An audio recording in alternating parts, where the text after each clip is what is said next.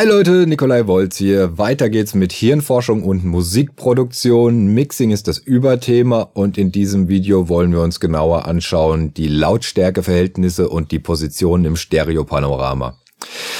Ich persönlich finde das ein sehr, sehr spannendes Thema, weil jetzt gerade für Leute, die nicht so viel Erfahrung mit Mixing haben, tendieren schnell dazu, zu sagen, ja, das ist ja das Allereinfachste am Mixen. Also die Lautstärkeverhältnisse und Positionen am Stereopanorama, da Dazu muss ich nichts wissen, um das einzustellen. Da hat jeder eine Vorstellung von, wie er das gerne hätte. Das kann jeder.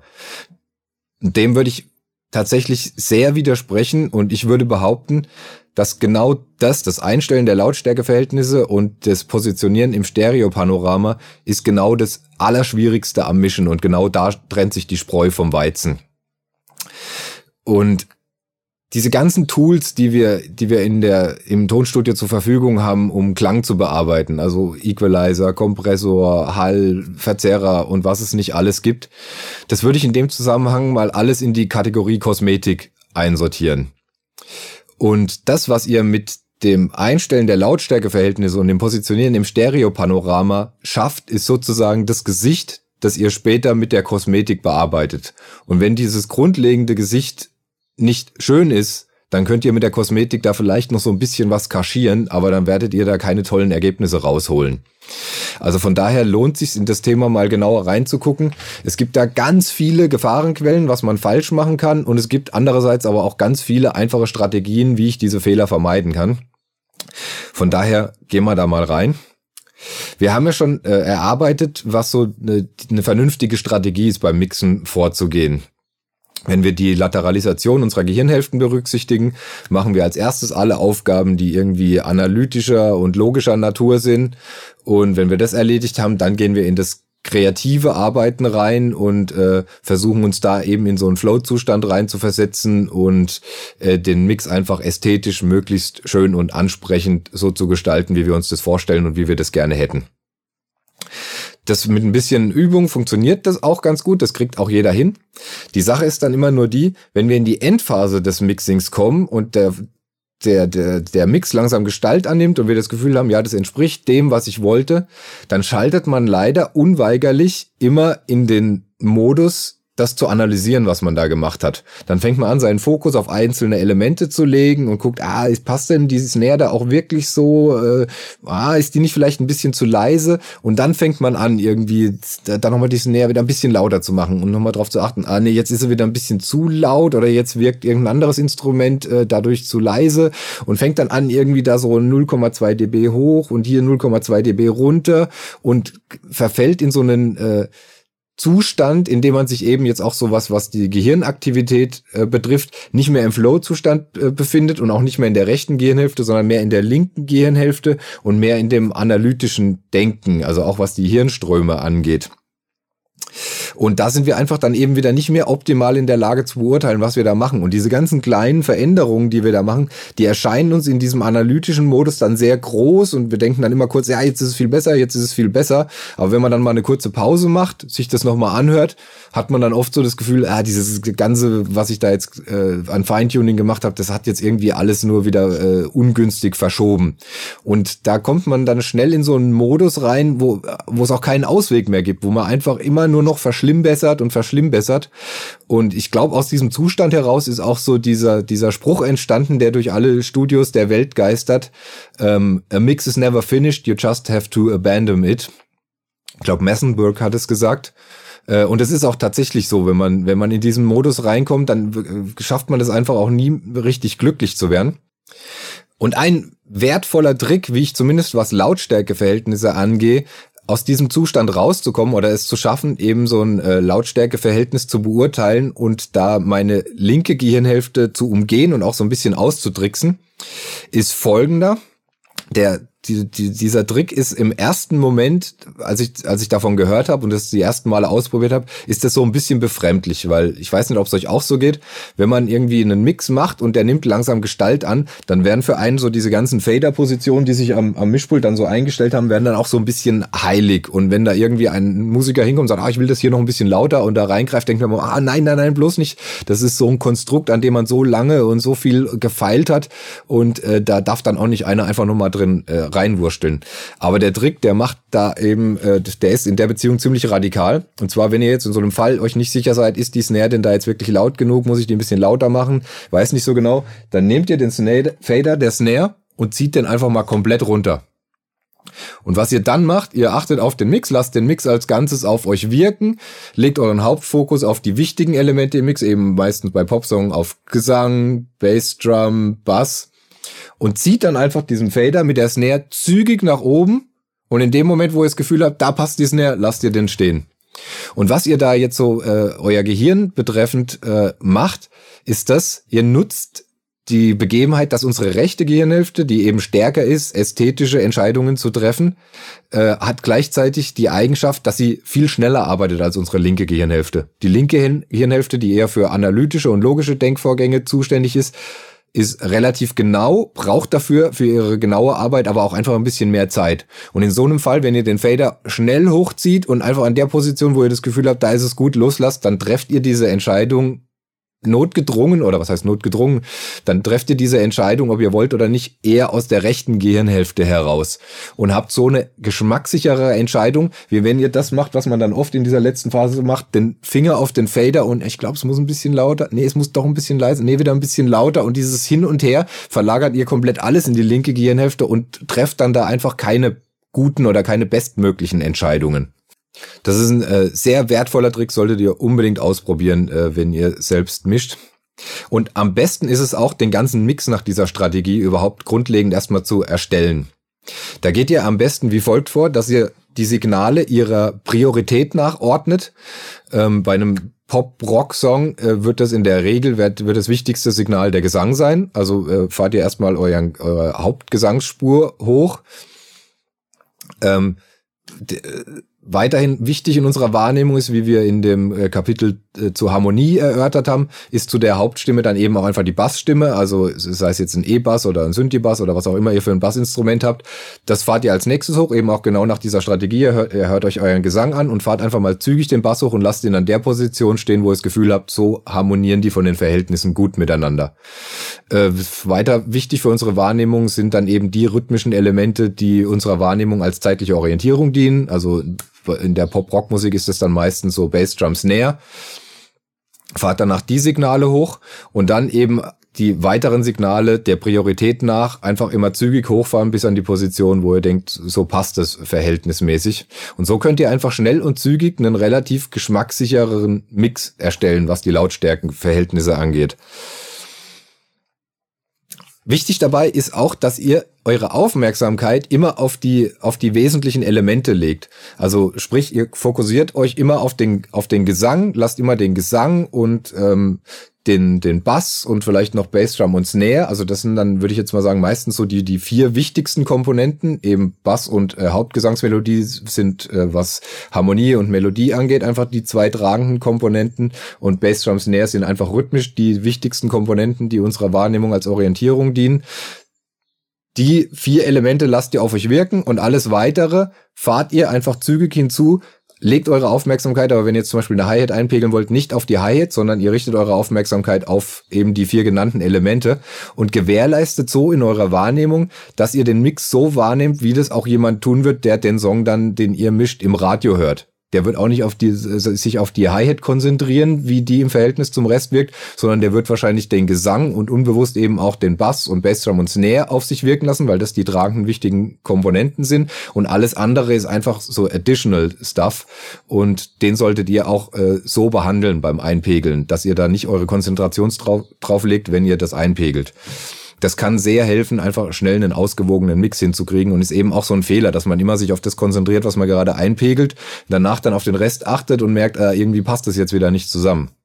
Eine Ausnahme bei dem, bei diesem Prozedere stellen die Drums dar.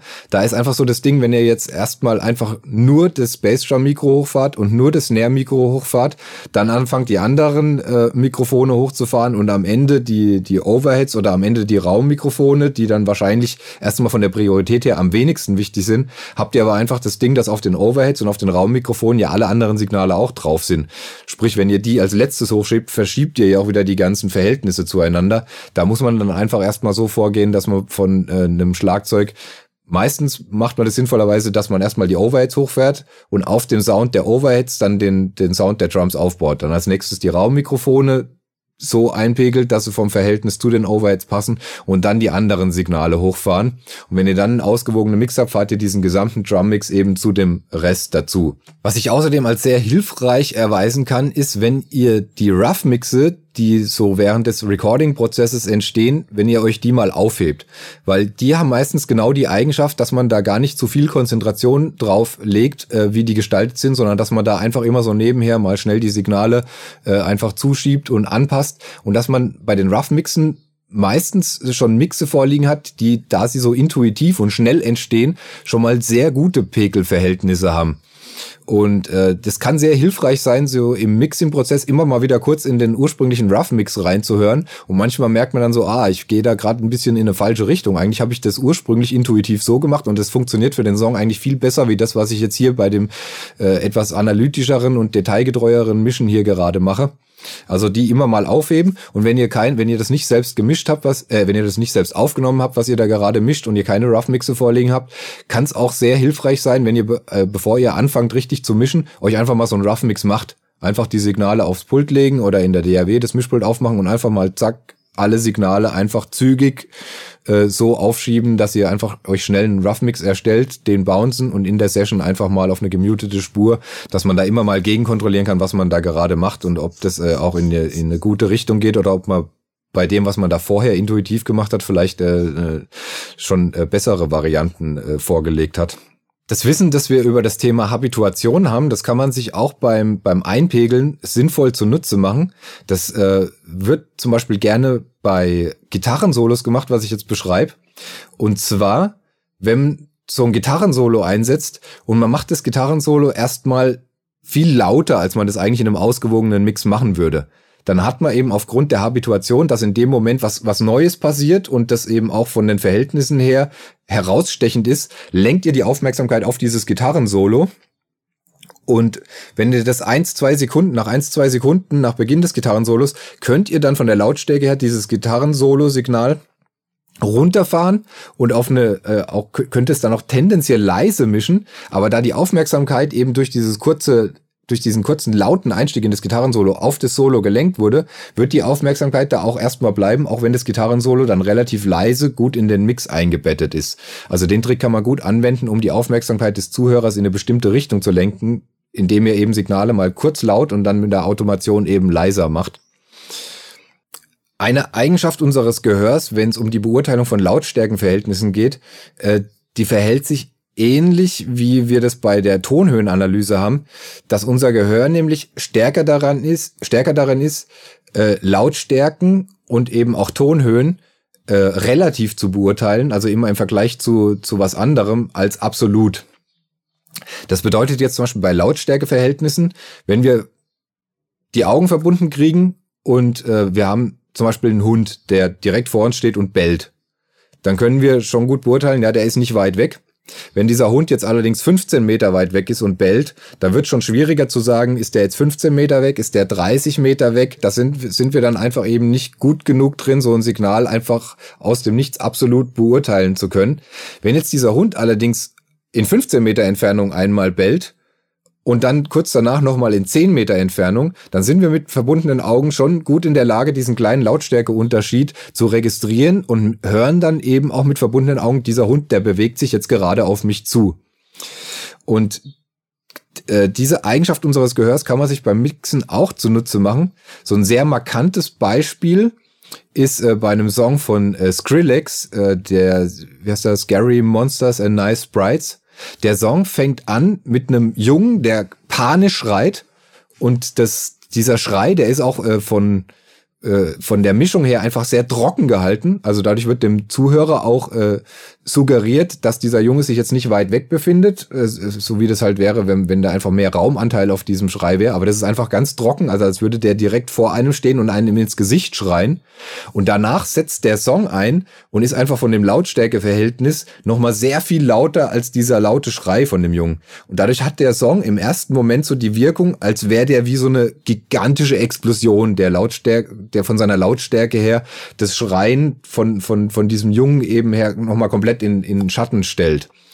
Ähm, und das kann man sich beim Mixen eben auch zunutze machen, indem ihr dem Zuhörer einfach Signale, die er von seiner Lautstärke her ungefähr beurteilen kann, ähm, vorgebt, so dass er eine Orientierung hat und dann ein anderes Signal dazu in Beziehung setzt und das dann dadurch, indem ihr es lauter macht, eben einfach sehr laut erscheinen lassen könnt oder indem ihr es leiser macht, sehr leise erscheinen lassen könnt.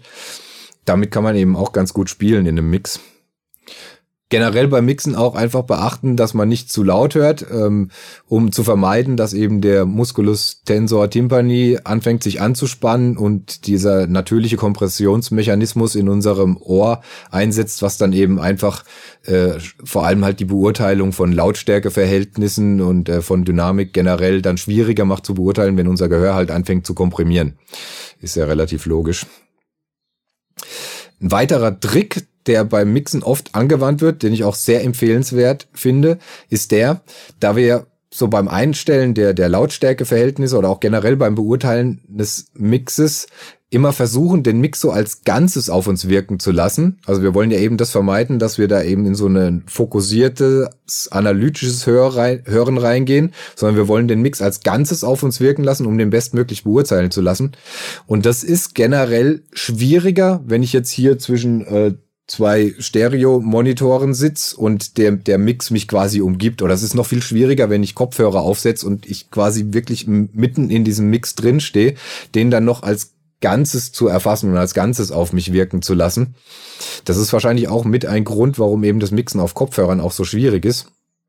Und ein Trick, der mir dann sehr dabei hilft, den, den Mix einfach als Ganzes eben äh, wahrnehmen zu können, ist der, wenn ich mir den Mix ab und zu mal in Mono auf so einen kleinen Lautsprecher leg. Leise in Mono auf einen Lautsprecher und dann kann ich sehr gut beurteilen, wie verhält sich die Bassdrum zur Snare, wie verhalten sich die beiden lautstärkemäßig zum Gesang. Kommt, das ist auch wichtig äh, an diesem Test auch einfach zu hören, höre ich denn den Bass auch auf kleinen Abhörsystemen? Das passiert halt schnell, wenn man so ein äh, eine Abhörer hat, die einfach schöne, volle Bässe hat, wie jetzt hier diese KS Digital Abhöre, die auch sehr weiter runter geht vom Frequenzgang. Da kann ich einen Bass so mischen, dass er auf der Abhöre hier wirklich mächtig und fett ist. Und wenn ich mir das auf dem Laptop oder auf einem kleinen Lautsprecher anhöre, ist der quasi nicht zu hören.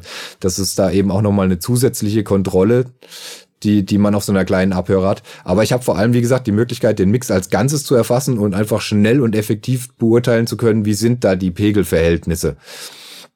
Das ist jetzt hier so ein Modell Marke Eigen, Eigenbau. Äh, sehr gängig für diesen Zweck sind diese alten Holzwürfel, die Auratons, die in vielen Tonstudios stehen. Und sich so einen zuzulegen und äh, einfach nochmal als Mono-Lautsprecher, äh, als äh, alternatives Abhörsystem zu installieren, das kann sich sehr lohnen. Dann zu dem Thema Positionierung im Stereopanorama. Ich versuche beim Einstellen der Lautstärke natürlich ein ausgewogenes Verhältnis der Signale zueinander herzustellen. Und was ich bei der Verteilung im Stereopanorama mache, ist natürlich das äh, ähnliches. Ich versuche einfach die Signale bestmöglich über das Stereopanorama zu verteilen, sodass ich hier einfach dem Zuhörer auch nochmal die Möglichkeit gebe, Signale besser heraushören zu können. Wenn die alle in der Mitte aufeinander liegen, kann ich die schwerer raushören, wie wenn ich die einfach aufdrösel und im Panorama verteile. Da gibt es so ein paar Regeln zu beachten. Also ich meine, generell sind der, der, der Kreativität da keine Grenzen gesetzt. Aber es gibt so ein paar Grundregeln, äh, die, die man doch auf jeden Fall mal im Hinterkopf behalten kann. Und zwar würde ich generell doch dazu raten, wenn ihr einen Mix machen wollt, der einfach auch möglichst auf möglich, in möglichst vielen Situationen funktionieren soll, wenn ihr einfach alle wichtigen Signale in die Mitte legt. Also da würde ich, wie eben auch schon gesagt, reinzählen, eben meistens bei Popmusik eben auf jeden Fall der, der Hauptgesang, auf jeden Fall der Bass, auf jeden Fall die rhythmischen Elemente zur Orientierung, Bass, Drum, Snare. Dadurch habt ihr dann einfach gewährleistet, dass Zuhörer, die sich nicht an der optimalen Position im Stereopanorama befinden, und ich meine, bei der Arbeit im Tonstudio, wir sind es gewohnt, dass wir einfach immer perfekt im Stereopanorama sitzen und dass wir den Mix immer perfekt in Stereo abhören. Aber im Alltag ist es ja eigentlich äh, eigentlich nur dann gewährleistet, wenn ich mich wirklich vor meine Stereoanlage hinsetze und Musik höre oder wenn ich Kopfhörer auf habe. Wenn ich irgendwo in einem Café sitze, Musik höre, auch wenn ich im Auto sitze, sitze ich nicht an der optimalen Position im Stereo-Panorama. Wenn ich zu Hause beim Bügeln, achtet man wahrscheinlich auch nicht drauf, dass man das Bügelbrett genau dahin stellt, dass man optimal in der Mitte zwischen den Lautsprechern ist. Sprich, im Alltag haben wir es in der Regel auch damit zu tun, dass wir an ungünstigen Positionen im Stereo-Panorama Musik hören. Und da soll es ja natürlich auch gewährleistet sein, dass man vor allem als erstes mal die, die wichtigen, elementaren äh, Signale eines Mixes, dass man die einfach hört. Und nicht, dass ich äh, irgendwie den Gesang komplett nach rechts pegel und wenn ich jetzt im Café ungünstigerweise vom linken Lautsprecher sitze, höre ich da nur die Gitarre, aber keinen Gesang. Dann macht, macht das Ganze natürlich nicht mehr so viel Sinn. Also wie gesagt, die wichtigen Elemente tendenziell würde ich empfehlen, die in die Mitte zu platzieren. Bei diesen bassigen Elementen kommt da auch einfach noch ein technischer Aspekt hinzu, dass wir, wie wir bei Grundlagen hören erörtert haben, auch tendenziell einfach nicht so gut darin sind, Basssignale zu orten, macht es einfach auch aus äh, ästhetischen äh, Mixgestaltungsgründen dann wenig Sinn, einen Bass zum Beispiel komplett nach links zu pennen, weil ich das dann auch gar nicht so sehr wahrnehme als, ah, der ist da ganz links, sondern der Bass wirkt immer so ein bisschen diffus. Und bei Bass ist eben auch noch so das Ding, dass Basssignale einfach die sind, die energetisch Lautsprecher am stärksten beanspruchen. Und von daher ist es auch technisch einfach total ratsam, den Bass in die Mitte zu pegeln, so dass sich diese, die, dass sich diese Leistung auf beide Lautsprecher gleichermaßen verteilt. Und äh, ich ja eh nicht den Effekt habe, dass ich in der Wahrnehmung diesen Effekt, den Bass irgendwo hingepegelt, dass ich das eh nicht großartig wahrnehme. Genauso eben auch bei Bassdrum. Die übrigen Elemente, die jetzt äh, in der Wahrnehmungspriorität nicht ganz so wichtig sind wie die eben genannten Komponenten, die kann ich dann natürlich im Panorama schön links, rechts verteilen. Da achte ich natürlich immer drauf, dass es einigermaßen ausgewogen bleibt, dass es einigermaßen symmetrisch ist. Vorsicht geboten ist bei den extremen Pan-Positionen, also hart links, hart rechts. Da würde ich jetzt davon abraten, so ein einzelnes Signal wie, was weiß ich, so irgendwelche Additional Claps oder ein Tambourine, das hart rechts oder hart links zu pennen, weil ihr dann da eben auch einfach den Effekt habt, dass wenn einer sich eher vor dem linken Lautsprecher befindet, dass er das dann entweder kaum hört oder einfach penetrant laut hört. Ich würde mir diese harten äh, Positionen im Stereopanorama aufheben für Signale, die ich symmetrisch vorliegen habe. Also sowas wie zum Beispiel Overheads bei Drums, wenn ich die jetzt zum Beispiel auch äh, nur so X Y-mäßig abmikrofoniert habe, funktioniert es sehr gut, wenn ich die hart rechts und hart links pan, weil ich ja bei dem Mikrofon, das ich ganz nach links pan, habe ich ja auch die Signale mit drauf, die bei den Drums eher von rechts kommen und umgekehrt genauso. Das Ganze funktioniert auch gut, zum Beispiel, wenn ich eine gedoppelte Gitarre habe, dann kann ich die auch hart rechts und hart links pan, weil ich dann einfach nicht den Effekt habe, dass wenn einer äh, sich an einer Position befindet, er ihm da irgendwas äh, verloren gehen würde im Mix. Wie gesagt, die Positionen im Stereopanorama, die teilt man sich nach Geschmack auch so auf, dass man am Ende halt ein einigermaßen symmetrisches und ausgewogenes Stereopanorama hat. Wenn man sich da jetzt schwer tut, für ein bestimmtes Element eine gute Position im Stereopanorama zu finden, also so ein klassisches Beispiel für das, was ich jetzt beschreibe, ist zum Beispiel die, die Hi-Hat der Drums. Die tut man in der Regel, weil sie sich auch bei einem Drumset sich nicht mittig befindet, sondern halt einfach vom Schlagzeuger aus gesehen links außen ist, tut man die tendenziell auch je nachdem, wie ich mische, ob ich jetzt aus der, Misch aus der Sicht des Schlagzeugers mische oder ob ich jetzt aus der Sicht desjenigen mische, der vor dem Schlagzeug steht, entweder links oder rechts pennen, um da auch einfach so eine gewisse natürliche Klangabbildung zu erzeugen. Und das ist ja aber auch wiederum so ein äh, Signal, dass man, das relativ wichtig ist, jetzt nicht so sehr, nicht so ganz so wichtig wie jetzt Bassdrum und Snare, aber es ist doch relativ wichtig, es kommt meistens relativ oft, die Hi-Hat, und da will ich ja dann auch so eine Position im Stereo-Panorama haben, die einigermaßen frei ist für die Hi-Hat, so dass ich die an der Position dann auch immer gut wahrnehme. Und wenn ich so eine Position beim Mixen suche, da ist auch ein gängiger Trick, der äh, bei Anfängern immer erstmal Verwunderung hervorruft, der, dass sich dafür erfahrene Mixing-Engineers auch den Mix, wie eben beschrieben, auf so einen Mono-Abhörsystem legen und dann in Mono am Pan-Regler drehen. Und dann versucht man darauf zu achten, an welcher Position im Panorama ich die Hi-Hat auf dem Mono-Lautsprecher möglichst laut höre. Das ist, wie gesagt, erstmal verwunderlich, wenn man mit der Technik noch keine Erfahrung hat, weil man jetzt erstmal erwarten würde, wenn ich in Mono was penne, dann passiert da erstmal gar nichts.